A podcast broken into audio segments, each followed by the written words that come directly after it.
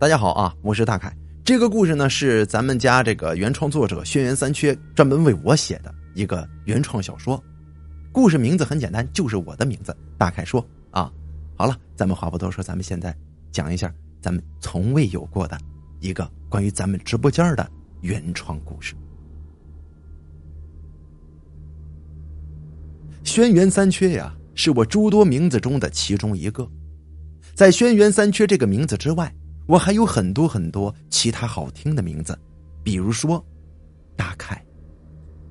轩辕三缺这个名字是用来给大家写故事的，恐怖悬疑类的故事。大凯这个名字具体是用来做什么的？哎，我等下再告诉你啊。现在呀，我要给你讲一段发生在我身上的真实的故事。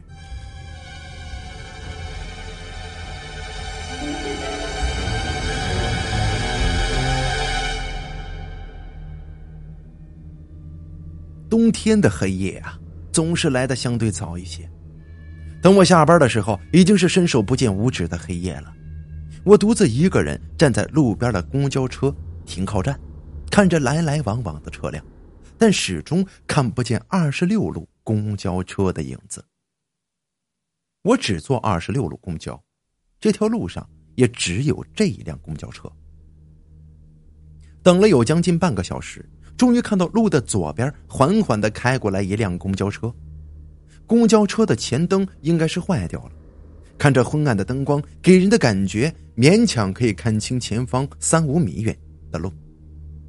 车厢里面黑压压的，只有几处闪烁的灯光，那应该是有乘客在玩手机吧。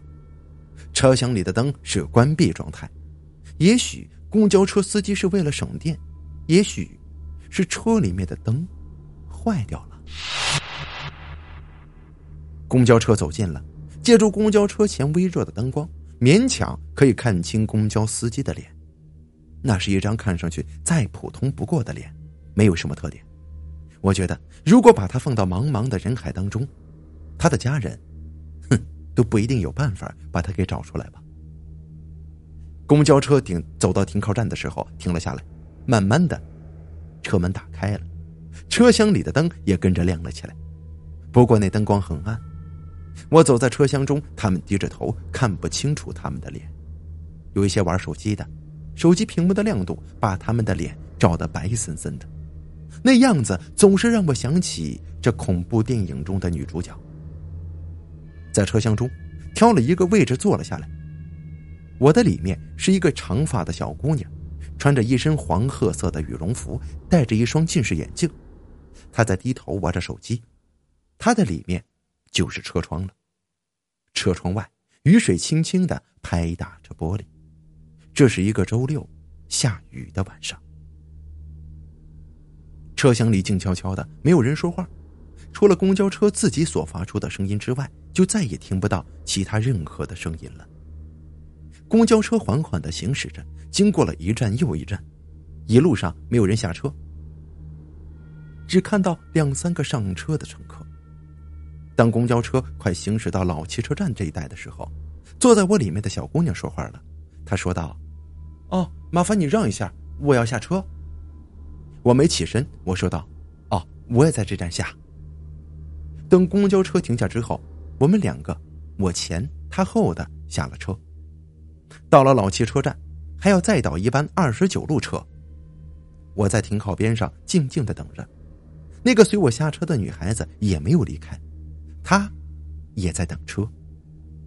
整个停靠站就我们两个，站台外面雨水啪啪的打击着地面，我们两个人静默无言，听着站台外面的雨水之声。等有了十多分钟，看到了二十九路车的身影，我上车之后，他也跟着上了车。我挑了一个贴窗的位置，他贴着我坐了下来。公交车缓缓的行驶着，他玩着手里的手机，飞速的按着，那应该是在跟某个人网络聊天吧。我静静的贴着车窗，看着车窗外的世界，看着车窗外的雨。等快到松原小区停车的时候，我对他说道：“哦，麻烦你让一下，我要下车。”他没起身，他说道。哦我也在这站下，我吃了一惊，这不正是在二十九路公交车上我们说过的话吗？只不过，我们两个说的话只是这次彼此对调了一下而已。等我们两个下了车之后，我才发现他好像没有带伞。我打起了自己的雨伞，走向前对他说：“一起走吧。”漆黑的天空下面，有一把深蓝色的伞，深蓝色的伞下面有两个人，这是我们彼此不知道彼此的名字。你住哪儿？我送你回去。我问他：“哦，我住松原小区，你呢？”我的心又是一惊。我回答道：“哦，我也住在松原小区的。”我当时在想，这过于，这太过于巧合了吧？我转念又一想，松原小区有两个大区，我就问他：“你是住在北区还是南区啊？”“哦，我住北区。”“哦，我住南区呢。”我的回答中竟然有着些许的失落。“哎，你叫什么名字啊？”“哦，我叫大凯。”我在录制一期叫做《大凯说》的节目，哦，呃，什么类型的节目呀？我就是专门讲述恐怖故事的。哎呀，那可太吓人了！我明显感觉到他好像对我警觉了起来。接着是将近两分钟的沉默，我们都没有再说什么。前面就是小区门口了，你把我送到这儿就行了。哦，谢谢你啊。说着说着，已经到了他居住的小区门口。我把他送到小区门口就离开了。在我离开之后，我突然有种想问他要联系方式的冲动。但在我朝小区回头看的时候，已经看不见他了。我回到了自己居住的小区，周日这哪儿也没去，在家躺了一天。第二天，我早早的就来到了录音室。我录制的这个节目是直播性的节目，中间呢会有跟听众一些互动的情节，比方说一根烟的时间。这天呢，前半场节目已经直播并且录制完毕，中间是一根烟的直播互动时间。先是接听到了一位来自福建福州的听众电话，是一个叫做明初的女孩打过来的。她说她很喜欢听我讲的故事，希望啊能来山东跟我见一面。接着是一位来自山东泰安的听众，我的心呢不自觉的激动了一下，这是我再熟悉不过的城市了。我就在这座城市里给你们讲述着这数都数不清的恐怖故事。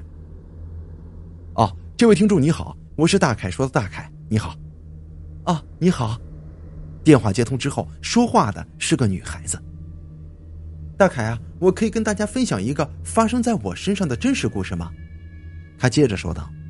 哦，当然可以了。前两天呢，我在公交车上遇到一个男人。他先坐的是二十六路公交，他坐在我身边呢。我在某个车站停靠车，嗯，他也跟着走了下来。他也在等车呢。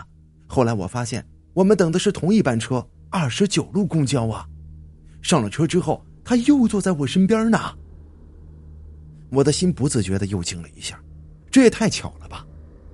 不过我没有打断他，因为除了我之外，还有很多的听众，在全国各地的各个角落收听着这个节目。他继续讲道：“后来我们又在同一个停靠站下了车。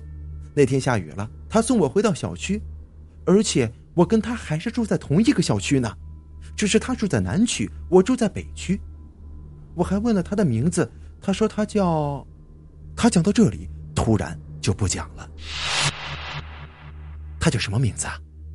我在引导他说下去，虽然我已经知道接下来说的将会是我的名字。”他说：“他叫大凯。”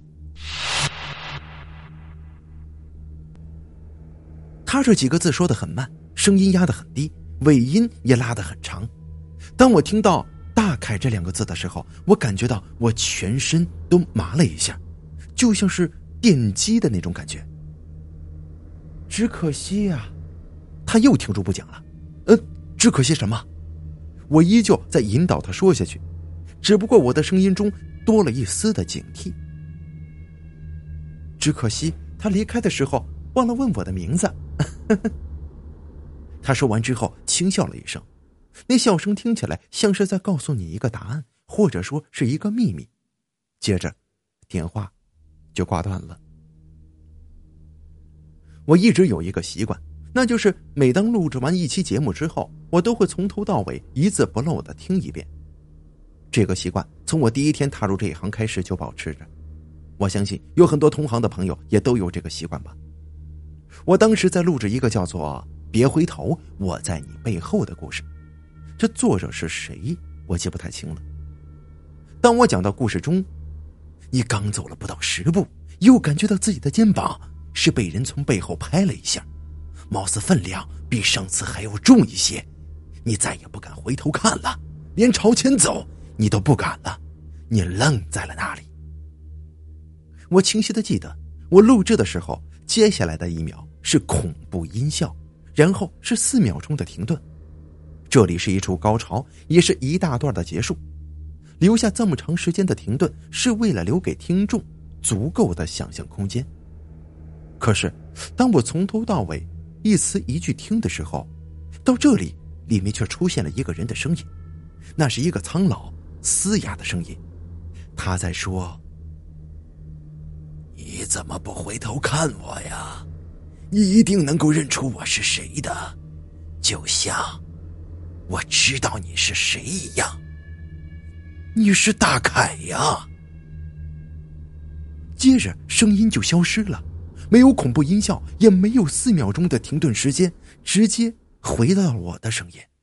那是我在讲述下一大段的故事。这个苍老又嘶哑的声音，那可不是我说的。在我的印象中，我的生命中从没有出现有一个如此声音的人呢。这太诡异了。诡异到我以为是我自己听错了。我倒退了回去重新听，当我讲到“你愣在了那里”之后，那个苍老而又嘶哑的声音再次出现了，他依旧在重复着那句话：“你怎么不回头看我呀？你一定能够认出我是谁的。”啊！我当时慌乱的拔掉了电源。虽然我是一个专门讲述恐怖故事的人，但是当当这类真实的事件发生在我身上的时候，我还是觉得呃挺可怕的。很多事儿都是如此，当你在其他地方读起它的时候，可能觉得没什么，但是它一旦真的发生在你身上，那对你来说也许是一个致命的打击。自己录制的节目中，凭空多出了另一个人的声音。如果换作是你，你会害怕吗？不管你怕不怕，反正我是很怕的。所以我把这个“别回头，我在你背后”的故事从我的节目系列表中给删掉了。什么？你不信？如果你真的不信，那么你就去我的节目列表中找一找，你肯定找不到了。如果你告诉我你找到了，那么我恭喜你，那可不是我录制的。这件事情发生之后，我对那个每天我再熟悉不过的麦产生了恐惧感。我在想，那个每天从我嘴巴里说出，再通过这个麦克风传播出去，最终这观众所听到的声音，还是我说出来的吗？我不知道，不过我深信。观众听到的仍旧是我的声音。一个星期后的又一个周六的晚上，我在二十六路公车车上，又跟那个女孩相遇了。她的穿着和一周前我见到她的时候是一模一样的，一身黄褐色的羽绒服，一双近视眼镜，低头还在玩着手机。我再次坐到了她的身边。哦，真巧啊，我们又见面了。我对着她说道：“嗯，好巧啊。”他没有回头，继续玩弄着手中的手机。而两次遇到你都是在星期六，这这是不是老天在预示着什么呀？我像是在没话找话的跟他聊着。我只有周六才坐这班车呢。他放下了手机，开始跟我聊起来。呃，那次你在大凯说的节目中讲的那个故事，还真把我吓了一跳呢。不会吧？我当时只是觉得好玩，如果真的吓到你了，那那对不起了。他像是在自责，啊，没什么，没什么。我接着尴尬的笑了两声，算是把这个尴尬的场面给回避过去了。哦，对了，我还不知道你叫什么名字呢。我跟着向他问道：“哦，我叫摩洛言。那一定不是你的真名，对吧？”我笑着说：“大凯也不是你的真名吧？”哼，他笑着回答道。三天后的一个晚上，他从北区搬进了南区，我们住在了一起。我们开始共用一块地板，共用一台电视，共用一个洗手间，共用一张床。她成了我的女朋友。她刚搬进来的第二天夜里，我被一阵尿意给憋醒了，我迷迷糊糊的起床去了洗手间。当我回到床上倒头就睡的时候，我发现她不见了。他竟然不在床上，这深更半夜的，他能去哪儿啊？我去了客厅，他不在。我去了书房，他不在；浴室他不在；厨房、洗手间他都不在。我满腹疑虑的回到卧室，仍旧没有见到他。他不在这个房间里，他更不在这个屋子里。这深更半夜的，他能去哪儿？我决定拨打他的电话。我掏出了自己的手机，在通讯录上找到了“爱人”这两个字，拨打了出去。三秒钟之后，我听到了一阵铃声。它来自于我的床头，那铃声是某部恐怖电影的音效。啊！听到铃声，我禁不住打了一个寒颤，对着突如其来、毫无防备的铃声，把我给吓了一跳。接着，手机亮了，灯光一闪一闪的，卧室的每一寸角落都开始忽明忽暗的。我匆忙挂断电话，卧室里恢复到了一开始的样子，一片漆黑。他不在房间里，那会去哪儿呢？我躺在床上，再也没有了睡意。我在等着他的回来。不知道过了多久，我迷迷糊糊的听到了房门轻微的响声。我眯着眼睛，看到一个女人直直的朝着卧室走过来。他轻轻的脱掉了鞋，褪掉了外套，小心翼翼的上了床，和我背靠背的躺下来了。那动作就好像是生怕把我给吵醒，生怕我知道一样。我扭过身子，轻轻的拍了拍他的肩膀，他特别疲倦的扭转了过来。我们两个面部贴着面部，他看着我的眼睛，我看着他的眼睛，在这个黑漆漆的夜晚，你睡醒了？他向我问道，那声音听起来有些困乏，像是刚睡醒的样子。哦，我醒了有一会儿了。那怎么不继续睡呢？快睡吧，我也要继续睡了。他说着，又扭回了身子，把他的后背对着我。我还是没能忍住心中的疑惑，我说道：“这刚才我起床回来的时候，呃，发现你不在床上啊。”他听到这句话，并没有出人意料的反应，只是说：“哦，我刚搬到这边，夜里睡不着，就出去走走。哦，不说了，我先睡了。”接着，我听到了他轻微而又均匀的呼吸声。不过，我总觉得那呼吸声是假的，他并没有要真的睡觉的意思。我也不想自讨没趣，搂着他的腰，脑袋贴在他的头发深处睡了起来。这一觉睡到了天大亮，醒来的时候太阳已经老高老高了。我听到了厨房乒乒乓乓的声音，他已经开始在厨房做早餐了。我一直想问昨天晚上他去了哪里，却又不知道该如何开口，一直等到早餐上了桌子。昨晚你出去怎么手机也不带呢？这万一出事怎么办？这深更半夜的，我委婉的说道。我昨晚在床上躺了一夜呀，我哪儿都没去。大凯，你没事吧？他把重音放到了“没事吧”这几个字上。意思是说，好像有事儿的不是他，而是我。那我怎么大半夜的看到你从房门走到卧室，然后静静躺在床上呢？哎呀，你一定是做梦了。你最近太累了，大凯呀，你应该好好休息一下啊。嗯，你手机给我一下。给你我的手机干什么？快给我，就一下。我强势的拿过了他的手机，我打开了通话记录。没有找到我深夜给他拨打的那个电话。我怀疑他一定是在做早餐的时候偷偷的把那条记录给删掉了。我吃过早餐，去了工作室，他也开始忙活他的，这件事儿也就有事儿没事儿的过去了。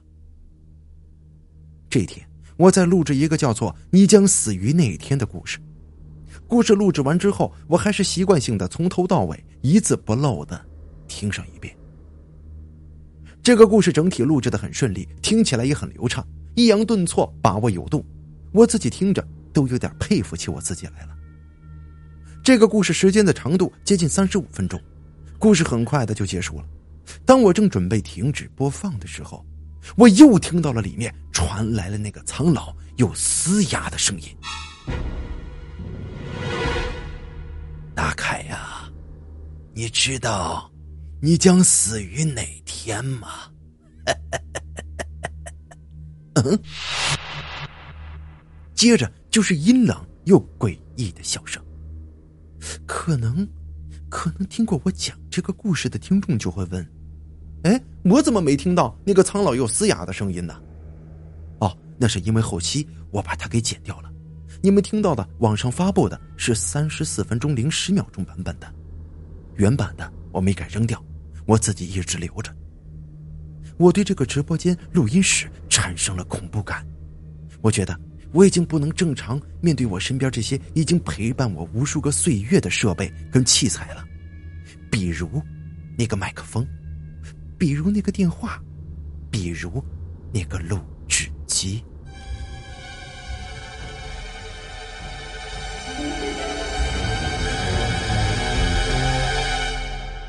我突然间意识到，自从我认识我的现任女朋友摩洛言之后，我身边就开始接连不断的发生着一系列的诡异事件。我怀疑他和这些事件呢，多多少少都有着一些联系。我找领导请了三天假，我的理由是我感冒了。我没敢说是因为害怕，因为我很喜欢这一行，我对这一行还有着深深的眷恋。如果我说我是因为害怕这些东西才请的假，那有可能是我丢了饭碗呢。回到家，我看到摩洛言正在家里等我。你今天怎么回来这么早啊？他问我。哦，我身体不舒服，请了几天假。他直直的盯着我，然后说道：“这不是最终的原因吧？”我见瞒不住他，就把在录音室里遇到的一系列事件就告诉了他。你一定是太累了，在那种氛围下产生了幻听，休息几天就好了。不瞒听众们说，我也不知道为什么，我开始有点怕他了。我甚至怀疑这一切的一切都是他，在幕后操作，包括我们两个在二十六路车上的初遇，也是他一手设计的。他平时少言寡语，做事又神秘兮兮的。说真的，我对他的内心世界一点都不了解。就是在这种情况之下，我还是故作镇定的，在他的额头深情的给了一个吻，然后转身来到了我的书房。我的书房里有很多的书籍，恐怖、灵异、悬疑、侦探，这些都是我喜欢的类型故事。我的书房里还有很多的光盘。每张光盘里面都是我比较喜欢、比较钟爱的有声小说，每张光盘上都用薄薄的透明胶带贴着一张白色的小纸条，小纸条上面写着有声小说的名字和讲师的名字。我在这诸多的光盘中看到了一张崭新的光盘，那张光盘上没有贴胶带，也没有白色的小纸条，我可以肯定那是一张新盘，只是我对这张新盘好像一点印象。都没有。我把这张光盘放到了电脑光驱之中，接着电脑上弹出一个窗口，那是光驱文件夹的位置，位置下面是一个音频的文件。我打开了音频文件，里面竟是我的声音，那是我三年前的某一期节目录音，我自己都找不到了，它竟然出现在了这张崭新的光盘里。那期节目时间很短，八九分钟的样子，一会儿就讲完了。我在听的过程中也回想起了三年前的一些往事。当我还陶醉于往事的时候，电脑中再一次传出了那个苍老而又沙哑的声音：“大凯呀，你猜到我是谁了吗？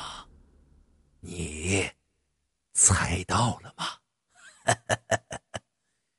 又是他！”我退出了光盘，我把这张光盘放到了书桌上，愣愣的看着他。那个苍老嘶哑却不知道是谁的人，已经从我的工作室走到了我的家。我起身开门，叫了声摩洛言，他回头看着我问：“怎么了？今天是不是有谁来咱家了？”啊，我问道。“没有啊，你仔细想想，你确定没有一个男的来咱们家吗？你把我当成什么人了？我是那种随便的人吗？”他竟然误会，我怀疑他在外面找了男人。我知道，我也不太清楚，他是不是故意这么说的，还是真的就是这么想的？如果真的这么想，那倒还没什么；如果真的是故意这么说，那么他肯定知道些什么，他在故意转移话题。我突然有了一个想法：和他分手。但是我又下不了这个决心，我爱他，我爱。这个接触时间不长又神秘兮兮的摩洛言，我把思绪拉回到了问题本身。我书房里多了一张崭新的光盘，这，这太诡异了吧？大凯，你到底怎么了？他说着，竟然走了进来，用他柔嫩的小手抚摸着我的额头。他原来怀疑我是发高烧了，烧到不省人事、疑神疑鬼了。去睡一觉吧，睡一觉就好了。他把我从书房的椅子上拉了起来，转身回到了我的身后，把我推进了卧室。接着，他关起房门，一个人在客厅里忙着。只是我不知道他在忙些什么。我睡着了，迷迷糊糊的听到有人在说话，其中一个是摩洛言的声音，另一个是谁的，我听不出来，只是感觉到很熟悉。他们的声音太低，我也听不太清。我翻了一个身，声音就停止了。房间里面静悄悄的，窗外疯了。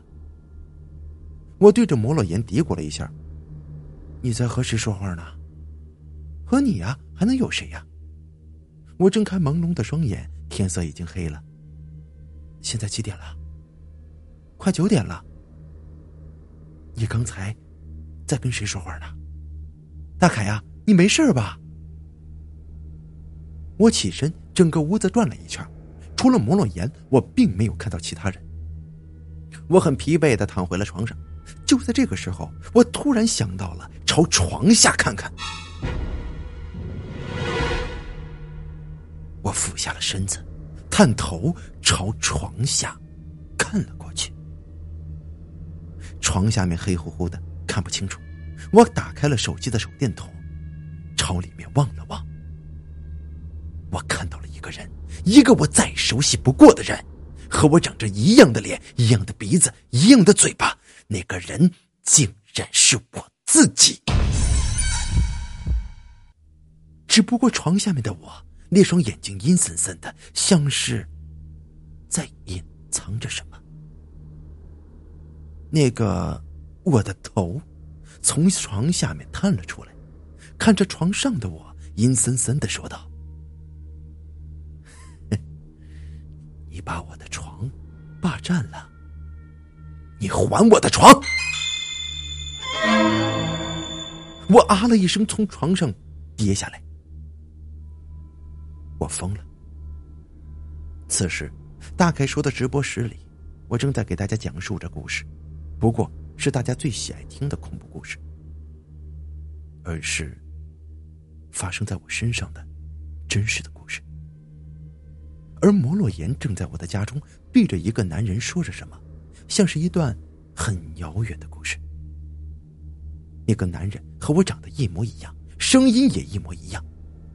那是已经疯了的我。他说。你还记得三年之前你的那个好搭档、好朋友吗？我呆呆的望着他。他叫张生啊，你真的想不起来了吗？我我要吃冰淇淋。那个疯了的我嘟着嘴说道。看来你真的是疯了。他把头扭到了窗外，不再看我。他开始自言自语的讲述着一个很遥远的故事，不过我感觉得到，他的讲述中带着仇恨。你说，你当初怎么能狠下心来那样对他呢？他回头看了看疯了的我，继续对着窗外的蓝天说着：“他去了远方，没有人知道他去了哪里。不过，我知道他是我的亲哥哥。”从小，我们两个相依为命，我是被他一手拉扯大的。我不惜为他付出任何的代价。我看到摩洛岩上下牙根紧紧的咬在一起，他恨不得把我撕碎。他这三年无时无刻不在模仿着你，你的一举一动，你的音容笑貌，他还不惜去整了容，把自己整成了跟你一模一样的样子。他如此折磨自己，就是为了回来找你复仇。他说这句话的时候，又一次看了看躺在床上看起来傻乎乎的我。我看得出来，他的眼神中满是凶光，那种眼神恨不得杀了我。他接着得意的笑了两声，继续说道：“现在他回来了。”他要取代你，取代你的地位，取代你的一切。我那次给你们节目打电话，讲述那个你我出狱的故事，就是为了要窃听你的波段。后来，你听到自己录制的那两集中间夹杂着苍老而又嘶哑的节目，都是在窃听你的波段之后操作完成的。你怎么也想不到吧？啊！他越说越愤恨。他现在在你的直播室里，用你的身份讲述着你的节目。可是，在外人看来，他就是你，他就是那个人人所喜爱的大凯。而你呢？真正的打开，你成为了一个疯子，疯子。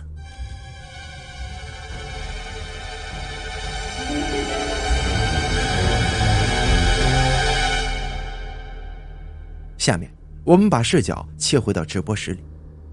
直播室里传出了我的声音，我在给大家讲述着一个很遥远的故事。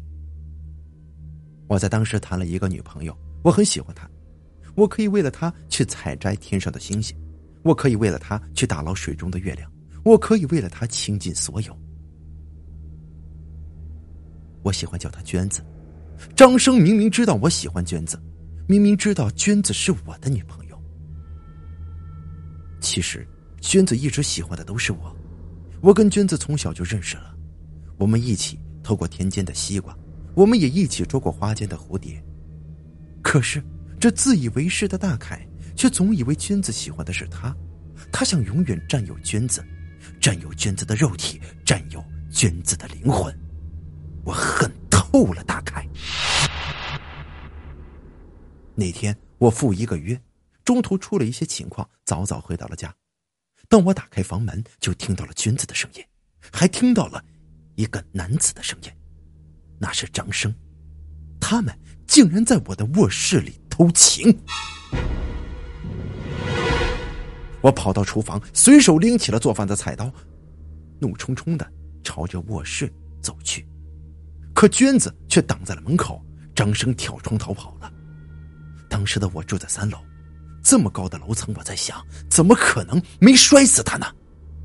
我当时就有了一个想法，我要杀了张生。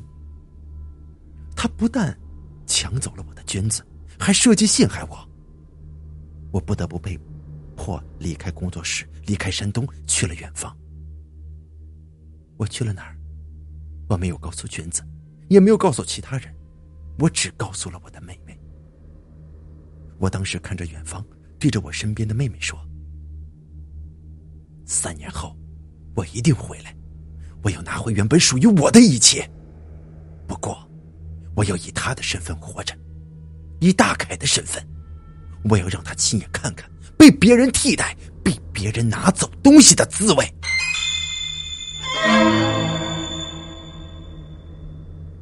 你是张生？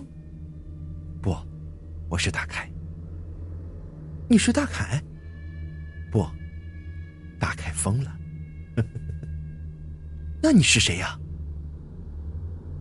我的名字太多了，张生和大凯都是我诸多名字中的其中一个，就像轩辕三缺这个名字一样。